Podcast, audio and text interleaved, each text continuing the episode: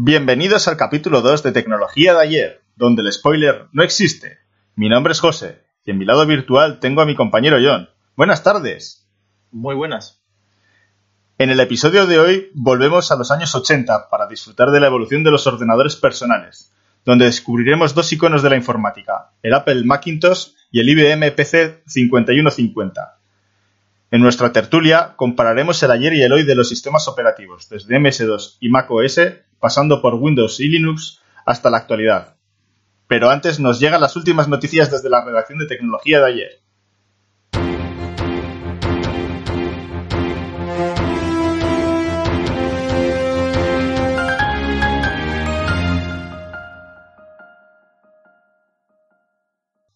La empresa norteamericana Commodore ha presentado un nuevo computador personal, el Commodore 64 que entre sus especificaciones cuenta con un módulo de memoria RAM de 64 KB, al que le debe su nombre como curiosidad, y una memoria ROM de 20 KB, algo menos que la competencia directa, pero que será suficiente para incluso jugar a videojuegos, según nos comentan desde Commodore. En el apartado de la pantalla tenemos la opción de un monitor de tubos catódicos. Esta máquina es gobernada por el sistema operativo Commodore Basic V2 y su precio de salida será de 595 dólares. MSX sigue triunfando en Japón. Sony, Panasonic, Casio y Yamaha presentan sus nuevos PCs compatibles con MSX y con el incansable procesador Zilog Z80.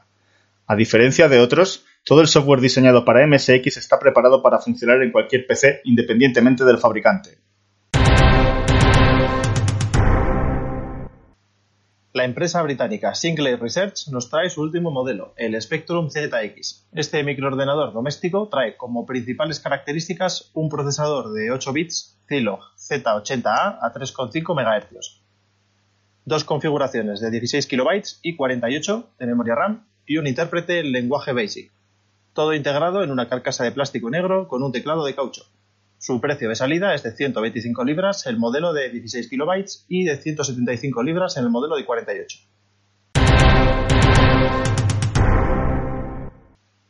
Amstrad presenta su último ordenador doméstico, el Amstrad CPC 464, con un procesador Zilog Z80A a 4 MHz, 64 KB de RAM, teclado Square Edge y una unidad interna de cassette. Espera dominar el mercado de los ordenadores de 8 bits. Su precio ronda las 249 libras con monitor de fósforo verde y 359 libras si escoges el moderno monitor a color.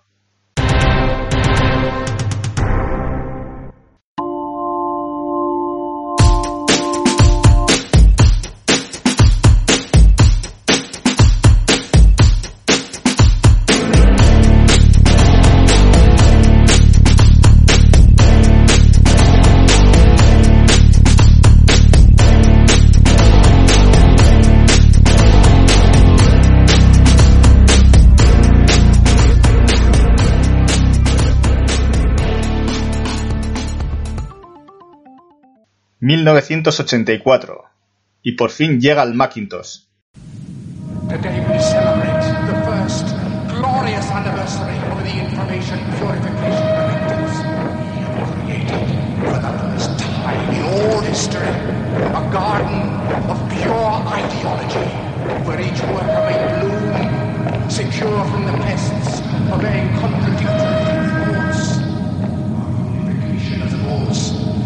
Powerful fleet or army on earth. We are one people, with one will, one resolve, one cause.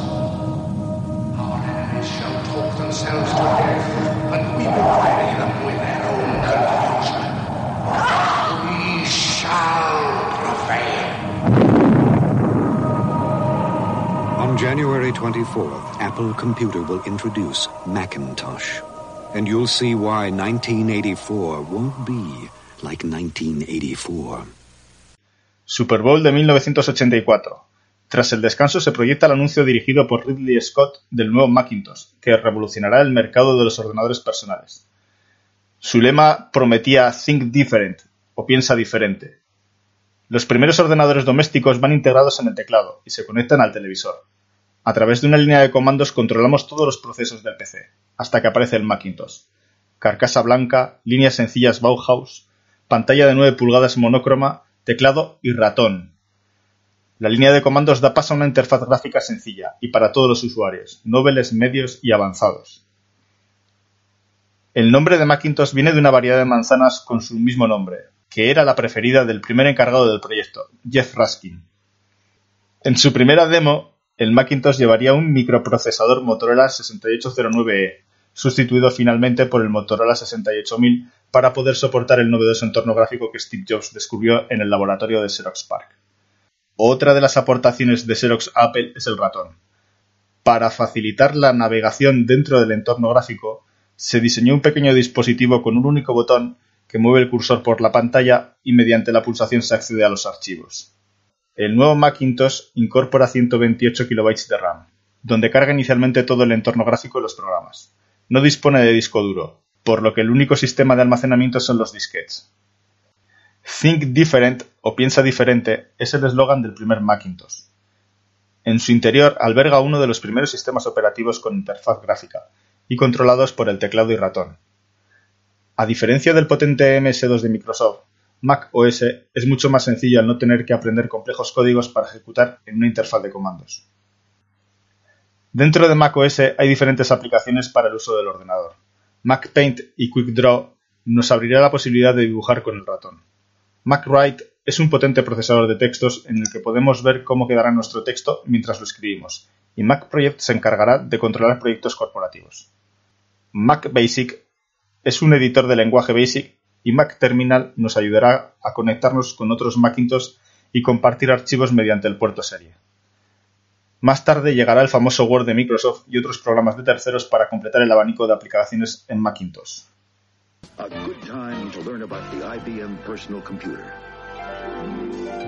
With this tool for modern times, a person can quickly master such jobs as accounting or word processing.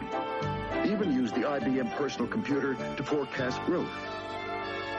All helping the business person at home to wear many hats while selling even more.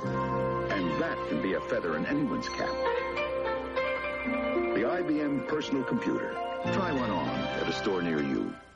Nos remontamos a principios del año 1981. La empresa IBM lanza un nuevo modelo, el IBM PC 5150, que sería el referente para el mercado del computador portátil de la época por los siguientes motivos. Decidieron usar una arquitectura abierta, de modo que otros fabricantes pudieran producir y vender componentes periféricos y software compatibles sin la compra de licencias. Previamente IBM siempre había desarrollado sus propios componentes, de forma que cada máquina que fabricaban llevaba sus propias piezas, diseñadas y fabricadas por IBM. Pero no lo hicieron así en el caso del IBM PC 5150. Primero decidieron construir la máquina con las piezas y componentes disponibles en los distintos fabricantes de equipos originales. Y en segundo lugar, por razones de coste y tiempo, tiempo que no tenían porque desde la dirección les exigieron entrar en el mercado de los computadores domésticos en el menor tiempo posible. En vez de desarrollar diseños únicos para el monitor y la impresora del IBM PC, la gerencia del proyecto decidió utilizar un monitor IBM ya existente, así como una muy popular impresora, el, Epson MX80. En el apartado técnico cuenta con un procesador Intel 8088 a 4,7 MHz, como frecuencia máxima de trabajo y distintas configuraciones de almacenamiento, desde 16 KB hasta unos 640 además de una tarjeta de vídeo MDA de 4 KB, que nos ofrece un modo de texto en alta definición monocromático, que soporta hasta 80 columnas por 25 líneas de caracteres. Toca hablar del sistema operativo. En este apartado, IBM trabajó en un principio en dos alternativas, un sistema propio, continuista, basado en el que montaban en sus anteriores computadores, o subcontratar el sistema operativo a Microsoft, que en esa etapa trabajaba en MS2 1.0 por el cual finalmente se decantaron y que abrió en ese momento el negocio de las licencias para Microsoft.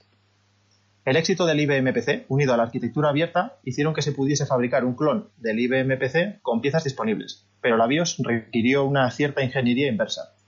Las compañías como Phoenix Software Associates y American Megatrends, entre otras, lograron versiones funcionales de la BIOS, permitiendo a compañías como Dell, Compaq y HP manufacturar PCs que funcionaron como los productos originales de IBM.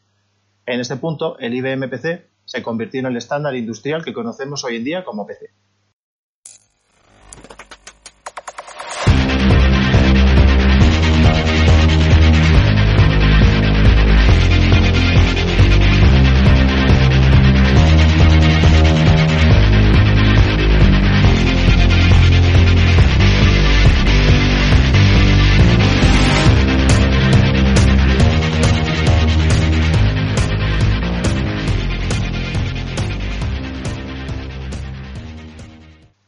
Llegados a este punto, toca cambio de sección.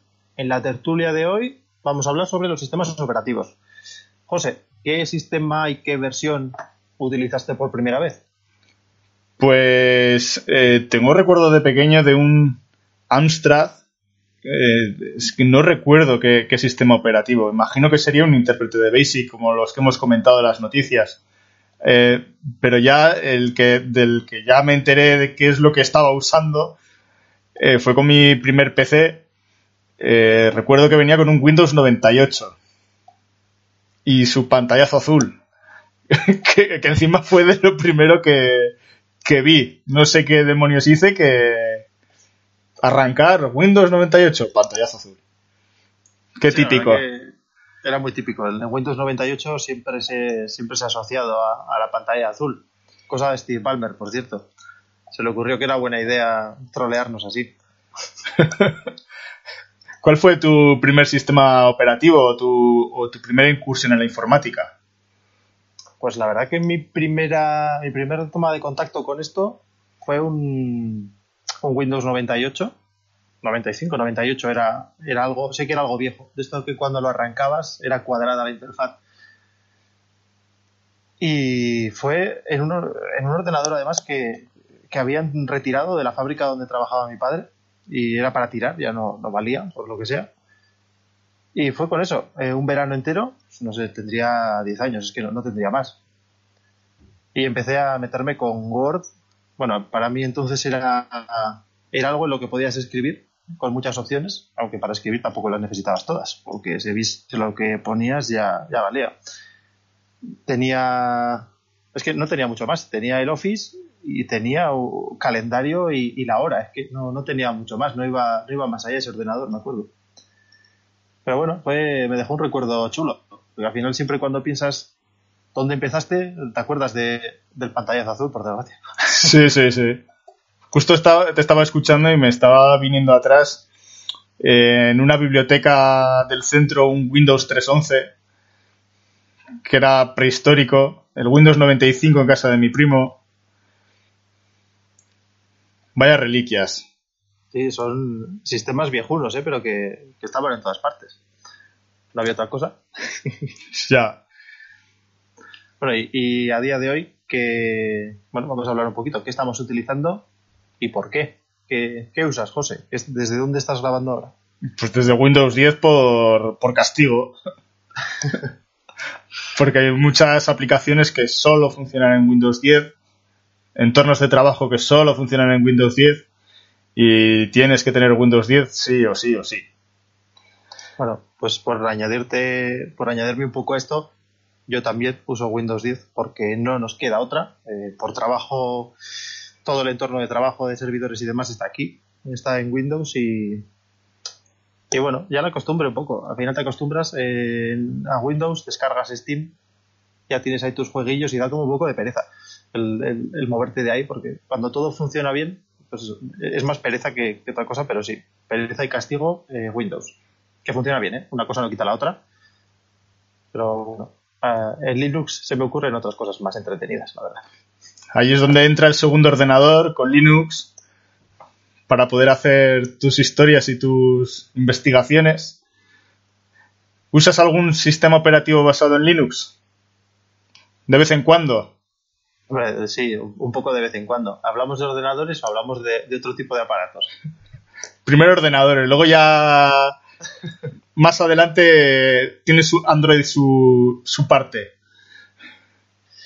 Pues ahora mismo eh, no me he atrevido todavía. En, bueno, el ordenador que tengo ahora es, es, nuevo, ya, pero no, no, me, no me he atrevido todavía al, doble arranque.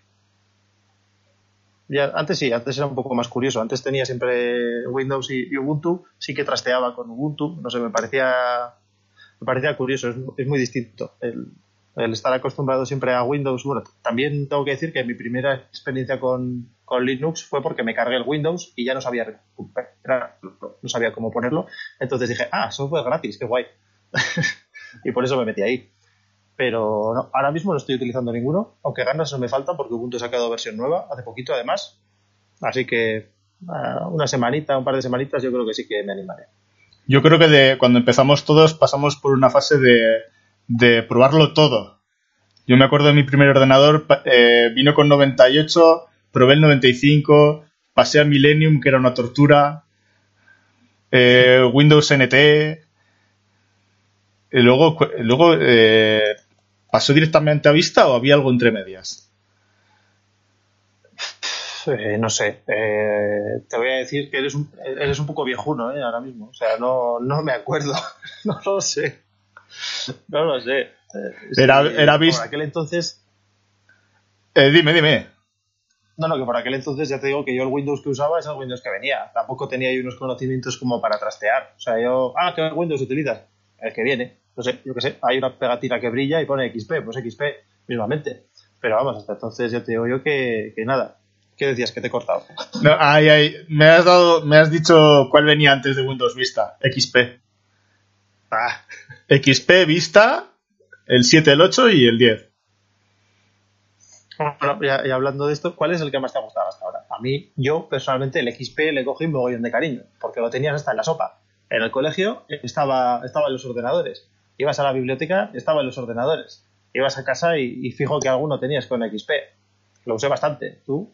Sí, la verdad es que Windows XP es el que mejores recuerdos tengo o menores problemas y, quizá ahora eh, la última, las últimas versiones de Windows 10, porque las primeras eran como una tortura. Ahora yo creo que el sistema está mucho más asentado. Sí, la verdad que, la verdad que sí, pero además eh, XP no es solo, no es solo mi favorito, ¿eh? porque el, Congreso de los Diputados aquí en España lo sigue utilizando. Se ve que también confían mucho en XP. Y si no recuerdo mal, hace poquito leí que los Estados Unidos en sus portaaviones siguen utilizando eh, para controlar todo su armamento Windows XP. O sea que funcionaba bien, quiero decir, estaba a prueba de fallos. Ya en soporte, como que no. Pero bueno, si lo confían a este tipo de tareas, pues será que funciona bien. Había por ahí algún submarino con Windows 95, ¿no? Que por no adaptarlo al presente. ¿Por qué pasar por esa tortura? Las actualizaciones son muy pesadas, yo lo entiendo. ¿eh? O sea, por no actualizar todo lo que se les ha quedado pendiente, casi déjalos el sistema operativo. Ya, ya funcionará. ¿eh? y bueno, ya pues que terminando un poquito con estos Windows y demás, ¿con qué versión has estado más furioso dentro de ya Windows o Linux o, lo que quieras? ¿Qué versión te ha parecido más eh, sufrimiento de utilizar? Desde luego que Windows 98 y los pantallazos. Millennium. Millennium también se llevaba la palma porque era, era ingobernable. Y Linux, la verdad es que no tengo... Puedes decir algún entorno de escritorio que te parezca más o menos bonito, pero la verdad es que a, funcionamiento, o igual en los inicios, cuando empecé a probar SUSE Linux, que no había drivers de nada y que no funcionaba nada y que decías, pues vuelvo a, vuelvo a Windows. yo en peores versiones así un poco chapuceras, tengo que decir que no hay ninguna a la que le haya cogido especial asco. Pues hombre, sí, quitando los eh, Windows 98 y demás, que sí que eran, cuando los usabas ya muchos años después, sí que se quedaba, se quedaba muy atrás y esas cosas.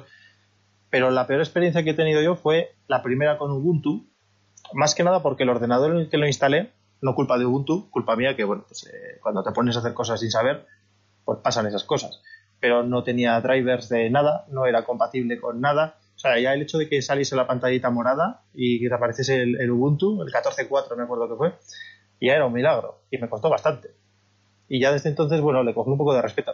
Sé que es cierto que ya cada vez es, más sencillo, que los fabricantes le van poniendo un poquito las cosas más fáciles, pero bueno, eh, ya más que por culpa del sistema operativo, eh, la, chapuza fue mía y, eso, al principio era un poco más así, ahora ya es más sencillito. Y ya pues, pues un poquito por fin y quitar, eh, ¿para qué uso, qué es lo que sueles utilizar tú? De, creo que tenías Linux, ¿no? En algo sí que tenías Linux. Eh, sí, de normal uso Linux Mint eh, con Windows 10. Un poco. ¿Has probado alguna, alguna distro más? ¿Alguna de, Linux?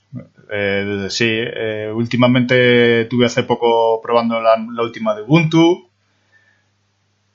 alguna vez he llegado a probar Fedora, Manjaro Linux. He probado unas cuantas, pero al final la que más me, me ha convencido Ubuntu se acerca mucho, pero Mint me gusta bastante más. ¿Qué diferencias hay, por ejemplo, entre Mint y, Ubuntu? Te pregunto, yo solo he utilizado, bueno, eh, Ubuntu y sus derivados, Ubuntu, Ubuntu. Es lo bueno de tener ordenadores eh, de bajos recursos que te encuentras por ahí y dices, oye, oye hijo, esto no me funciona, tienes que hacer algo. Le metes ahí un Ubuntu y, bueno, por lo menos se enciende. ¿Qué diferencias hay entre un, entre un Ubuntu y un Mint? Realmente se basan en en lo mismo. Vienen los dos de Debian. Y mm, no te sabría decir cuál es la diferencia. Bueno, ya no técnicamente, sino cuál notas tú que te que te hace más, no sé, se te hace más sencillo Mint. ¿Por qué? Y no, y no Ubuntu. Yo creo que al final son los escritorios. En Linux Mint uso el escritorio de Cinnamon y, y en Ubuntu te viene Genome y ya está. El de Cinnamon me. A la vista me gusta algo más. Al final, luego de funcionamiento, son casi parecidos. Si tienes una máquina un poco curiosa con 8 GB de RAM, le da igual una que la otra. La conclusión que sacamos es que el mejor sistema operativo es Windows 10, entonces, ¿no? vale, pues eh, por terminar un poquito este apartado de computadores, ordenadores y compañía, nos vamos a unos dispositivos un poquito más, más pequeños, que ya les hemos hecho antes una alusión sobre Linux y demás. Android en tablets. Es un apartado un poco pedregoso. Mm, sé que tú tienes un iPad, sé que utilizas tu super iPad OS. ¿Qué, ¿En qué punto piensas que está ahora mismo iPad frente a Android en tablets? Eh? Ojo, en tablets, que nos vamos a dispositivos más pequeños, pero tampoco mucho más pequeños. Eh, no he llegado a probar. Hace mucho tiempo que tuve algún tablet con Android, de los primeros. No sé en qué estado está ahora mismo Android, desde lo que yo uso, que es ahora mismo que hemos llegado a iPadOS, sí que se empieza a acercar un poco a lo que sería un ordenador. Me falta eh, pues la integración con el ratón que Steve Jobs se removería de su tumba Hombre, pues tal y como yo te digo, iPadOS la verdad no he probado últimamente, porque a la manzana, bueno, eh, nos vamos conociendo poco a poco, ¿no? Los oyentes nos irán conociendo. A mí la manzana siempre me ha dado un poquito para atrás. Yo he tenido, he tenido iPhone, he tenido iPad y estaba contento. Más que nada para atrás me daba el dinero, que yo rico no soy. Entonces he ido tirando un poquito por Android, siempre cogía, siempre he elegido Android y ya de tanto, tanto tiempo, pues me he quedado con ellos. Ahora mismo, ¿cómo está Android en tablets? He tenido tablets de bastantes marcas, he tenido una, una Nexus, una tablet Nexus de hace mil años que venía con Android. He tenido una Tab S2 recientemente, tampoco es lo más nuevo. Una Tab S3 he probado. Y es la impresión que me daban esos aparatos es que es un móvil más grande no aporta nada, o sea, no aporta ninguna funcionalidad extra respecto al móvil, por ejemplo. Sin embargo, ahora mismo soy el orgulloso poseedor de una Tab S4 de Samsung y sí que es cierto que utilizándolo como tablet es lo mismo, ya digo, es lo mismo que en un móvil, pero tiene una cosita aparte, tiene el modo DeX. El modo DeX amplía las cositas que puedes hacer. Ya no es solo una tablet, sino que te da un escritorio más decente en el que te puedes mover si tienes un ratón Bluetooth, se lo puedes conectar y ya tienes un entorno de escritorio funcional. Puedes incluso coger un documento que tengas en, un, en una carpeta y ponerlo en el escritorio, más al estilo Windows, al estilo eh, escritorio tradicional. Y en ese caso sí que le veo algo más añadido, o sea, un valor añadido respecto a un móvil. Puedes utilizarlo para tareas más sencillas, más o menos sencillas, pero más ya se va pareciendo más a un ordenador. Entonces, no sé, no sé si en iPad OS, no sé cómo es en iPad OS ahora mismo, la verdad. Pues, eh, a ver, eh, en el iPad lo, lo, que se ha implementado en iPad OS sobre todo es la gestión de los archivos. Que tú ya puedes acceder a los archivos de, del disco duro del iPad y ya se acerca más un poco a lo que a lo que es un ordenador. Tiene su procesador de textos, este, todo eso ya había. Y creo que la posibilidad de incluirle un teclado para poder escribir también existía antes de la llegada de iPadOS. La, al final hay cosas que sí que puedes sustituir a un ordenador, pero hay otras que, que al final vas a tener que pasar por, por el PC para hacerlas. te puntualizo, ahora que has hablado de, de ofimática, me ha recordado un detalle curioso de Android y de Microsoft es que tú puedes instalar en tu móvil Office y puedes editar documentos. Si tienes una tablet hasta 10 pulgadas, puedes editar documentos y crear documentos sin pagar nada, ¿vale? hasta ahora hablamos sin, sin pagar ningún tipo de licencia. Pero si tienes una tablet de más de 10 pulgadas, 10,1, Office, Microsoft te hace pagar.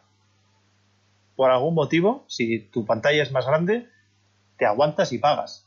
Eso, no, me ha parecido muy extraño, me pareció muy raro porque teniendo la Tab S3 tenías todo el Office para siempre gratis, lo podías utilizar. Pero de repente la Tab S4 que crece un poquito, que tampoco es que sea una, locura, como ordenador se te queda pequeño para, tareas de ofimática, pues tienes que pagar.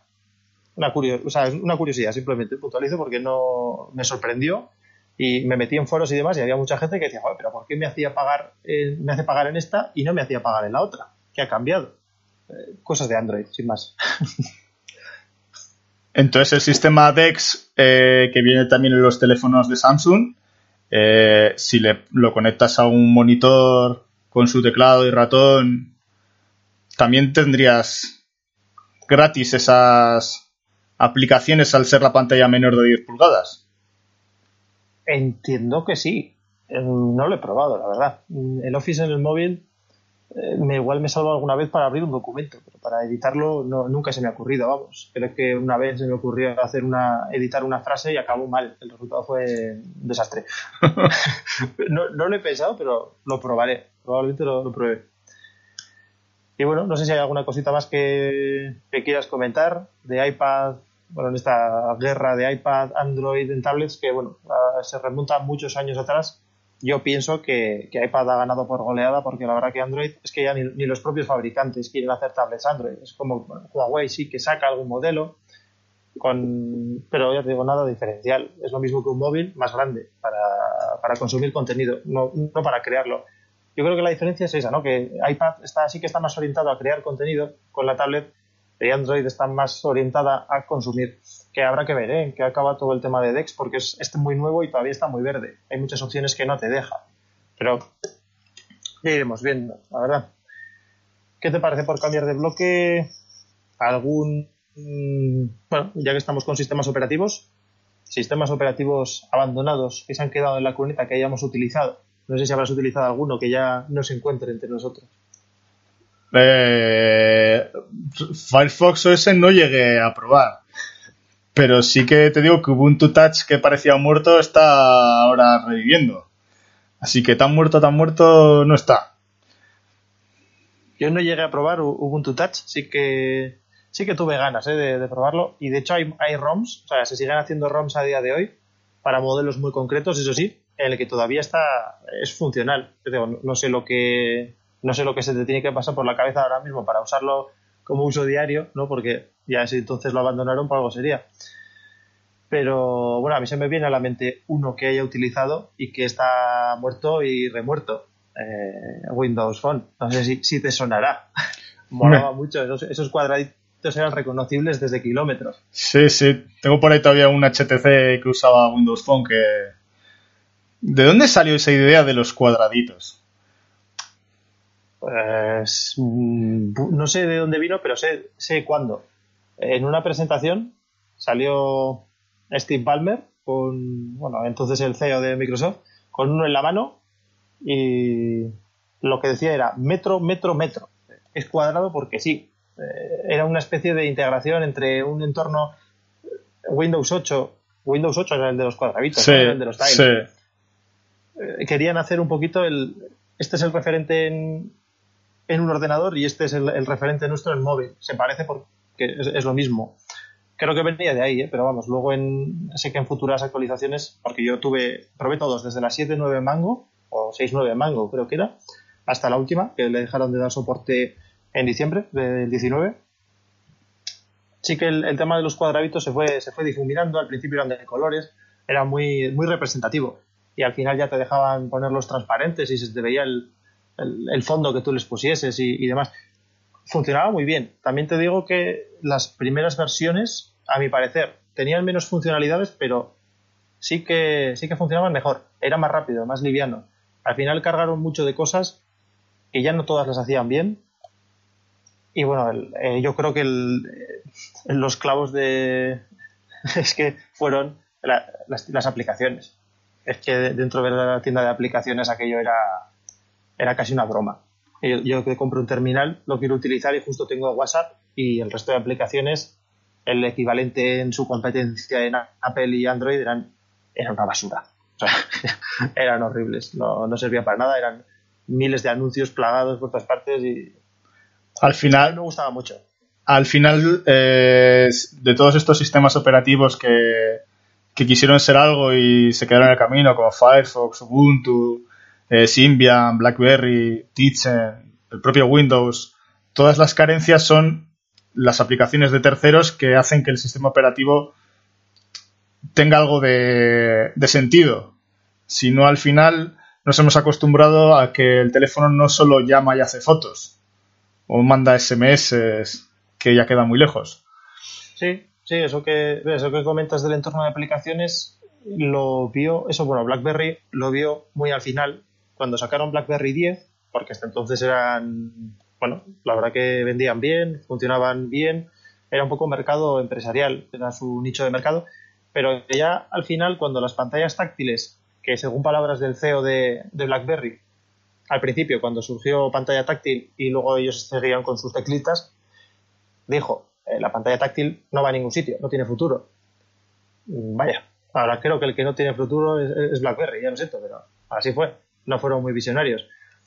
Y no sé, es que en las últimas versiones sí que añadieron compatibilidad con aplicaciones de Android en, en BlackBerry 10, pero con un pero muy grande. Aplicaciones compatibles hasta Android 2.3. Ya estábamos hablando de Android 6, estaba entonces, Android, Android, Android Lollipop. Tarde, amigo, muy tarde. Y eso también fue el, el final de BlackBerry como sistema operativo y, como empresa, prácticamente, porque creo que a día de hoy ya no fabrican nada, ¿no? O, no sé. Sí, sí, sí. BlackBerry todavía está fabricando terminales basados en Android. Bueno, pues mira, no, no, no, lo sabía, desconocía. Hace mucho que no veo BlackBerry en, ningún sitio. Sí, la verdad, la verdad es que es que hubo un boom entre los, entre los jóvenes y el BlackBerry Messenger de repente, aparte del nicho de que sobre todo era BlackBerry de negocios, de repente con el BlackBerry Messenger surgió que los muchos jóvenes compraban BlackBerry por por el Messenger. Pero bueno, entiendo que cuando estaba ese Messenger estaba WhatsApp ya o todavía no. Yo creo que estaba también WhatsApp despegando, que todavía no tenía el tirón que, que tiene actualmente. Pues sí, pues no, no conocía ese, nicho de mercado de, BlackBerry. Sí que sé, que sacaron BlackBerry Messenger para Android, que al principio se colapsó la aplicación y creo que la cierran este mes, o, la han cerrado ya o la cerraban este mes, una cosa así. Así que mucho, ahora ya tanto tirón no, ha tenido. Y no sé si hay algún sistema operativo. Bueno, de Tizen sí que has dicho algo, ¿no? Antes. Eh, Bueno, eh, veo que eh, también me he olvidado de, del sistema operativo de, de Palm, el Web OS, que traía mucho cachondeo por la, No sé por qué puede ser. La Algo- mezcla- Algo, relacionado con huevos. no sé. Sí. Que estrenaron en un terminal suyo propio la Palm Pre, que, que tenía un teclado deslizan- deslizante. Y no tuvo mucho. Mucho boom y ha terminado como un sistema operativo de televisiones. Las L- Además, por dos, ha pasado por dos marcas distintas, ¿no? Eh, ha pasado por, por LG o la compró antes, no, no recuerdo, no sé dónde está ahora, ¿eh? la, Sé ha pasado por varias. la tiene LG en sus televisiones. Creo que al final eh, se convirtió en un sistema operativo libre. Que al final lo liberaron y hay varias empresas que lo utilizan. Bueno, el tema de televisiones, al final ellos acabaron en televisiones. eh, dicen que iba a ser la alternativa a Android, bueno, de cuando Samsung se enfadaba con Google, de repente volvías a leer artículos de Tizen, que además, si no recuerdo mal, era una agrupación de bastantes empresas. Entre ellas se encontraba Huawei también, como un, no sé, que querían crear un sistema operativo alternativo a Android, pero que al final eh, la única que siguió dando soporte fue Samsung y a día de hoy es el sistema operativo de los wearables de, de Samsung. Los tenemos en los, en los relojes de Samsung y en las pulseras. Hasta ahora no, porque no tenían tantas funciones, pero Tizen es el, es el es un poco el corazón de, de los relojes de Samsung y la verdad que yo he tenido y funciona funciona muy bien, o sea, funciona muy rápido porque es un sistema que tampoco tiene muchas funciones, pero llamar y alguna aplicación compatibilidad con aplicaciones de Android sí que tiene, o sea que de lo malo malo siguen vivos, pero sí, no, no, no son lo que se pensó lo que se pensó en un momento. Por último, eh, resaltar el a Symbian, que quizá fue el primer sistema operativo de, de teléfonos móviles, ¿no? Impulsado por Nokia. Qué recuerdos. ¿Quién no ha tenido, quién no ha tenido Symbian? Porque quién no ha tenido Nokia, ¿no? Hasta 2000, no sé, 2009, 2010 fue la debacle de Symbian. Sí. Hasta entonces, ¿quién no, quién no utilizaba Symbian? O sea, la interfaz no era nada del otro mundo, funcionaba, ya está. De Smart, pues tenía bien poco, pero la verdad que todos lo hemos tenido y yo lo, recuerdo con mucho cariño. ¿eh? La función que más utilizaba me acuerdo que era para pasarme cosas por los infrarrojos y por, por Bluetooth, por aquellos móviles tan avanzados del momento. Y, y la verdad que Symbian, sí, eh, dominaba hasta que ya no. Ya en- no sé si fue 2009 2010 cuando ya empezó a dar muestras de que estaba ya se le empezaron a ver las canas al sistema y ya entonces eh, ya era tarde entonces fue cuando Nokia empezó a hacer cosas raras con Microsoft con la jugarreta aquella de que el jefe en aquel entonces de Nokia era un directivo de Microsoft y nadie lo sabía y por eso eligieron el sistema operativo pero sí, ahí fue creo que hoy en día ya no se utiliza prácticamente ya para nada, ¿no? No, No. Que yo haya visto por ahí, no. Symbian no. No tiene recorrido. pues bueno, eh, hemos hablado de unos cuantos sistemillas hoy.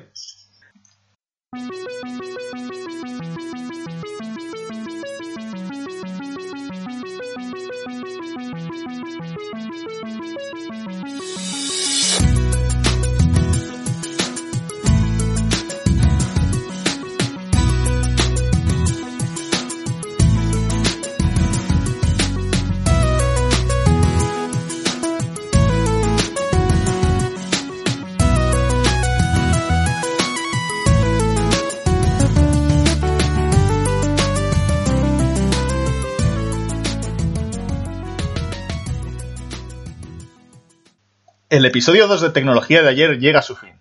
Y antes de despedirnos, John, ¿recuerdas cuál fue tu primer ordenador o PC? Pues sí, lo recuerdo, lo recuerdo como si fuese ayer. Tampoco fue hace mucho, quiero decir. Era un Toshiba Tecra 8000. Lo recuerdo que tenía un Pentium 2 y 192 megas de RAM. Una barbaridad, una locura. Justo daba para escribir y poco más. Yo, mi, mi primer PC, recuerdo que era un sobremesa eh, montado recuerdo que ya era un poco más avanzado que el tuyo, era ya un Pentium 4. No, no recuerdo la capacidad de disco duro ni la memoria RAM, pero sí que como, como he comentado antes, venía con el amigable Windows 98 que me duró un día instalado en el ordenador. Y... ¿Qué recuerdas? La verdad que sí. Eh, por último, os dejamos nuestra cuenta de Twitter, arroba tecnología de ayer. Y esta semana os vamos a dejar la, la pregunta de que queremos saber cuál fue vuestra primera experiencia con los con un PC. ¿Cuál fue el primero? ¿Qué sistema operativo llevaba? Y nada, aquí acaba tecnología de ayer. Nos vemos dentro de poco, John. Eso es, nos vemos dentro de poco. Menos mal que me cortas, porque si no empezamos otra tertulia otra vez. ¿eh? Hasta luego. Agur.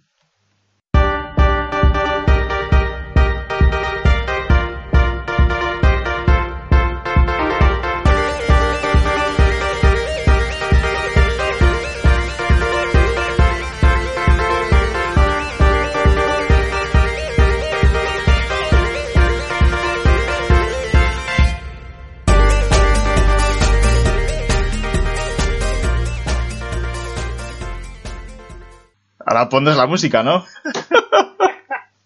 Yo si quieres la canto, pero eso se paga aparte.